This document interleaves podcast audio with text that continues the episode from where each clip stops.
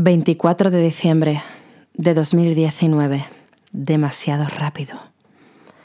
Echo la vista atrás. Dios mío, ¿ya? ¿Ya han pasado 365 días? Sí, querida mía. ¿Y en qué se te ha ido el tiempo? Venga, va. No te quejes, que este año ha sido muy, muy completo. Has hecho amigos nuevos, has perdido otros, has aprendido de tus errores. He logrado nuevas victorias.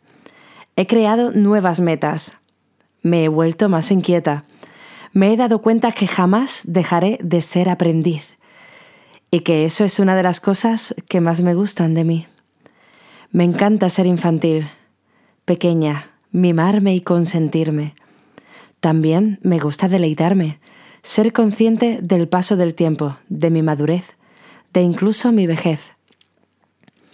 He disfrutado, he anhelado, He creado, me he recreado. He sido feliz y también he estado triste. Me he inspirado, he nadado, he transformado mi cuerpo, me he cuidado, descuidado y retomado. Cada día me conozco más. Viajo por el espacio y también por mi interior.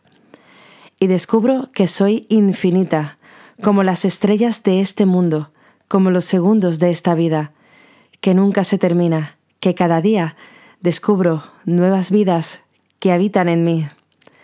Y sigo así, siempre la misma, nunca primitiva, dejándome fluir, sintiéndome viva, creyéndome infinita, pero sabiendo que es mentira.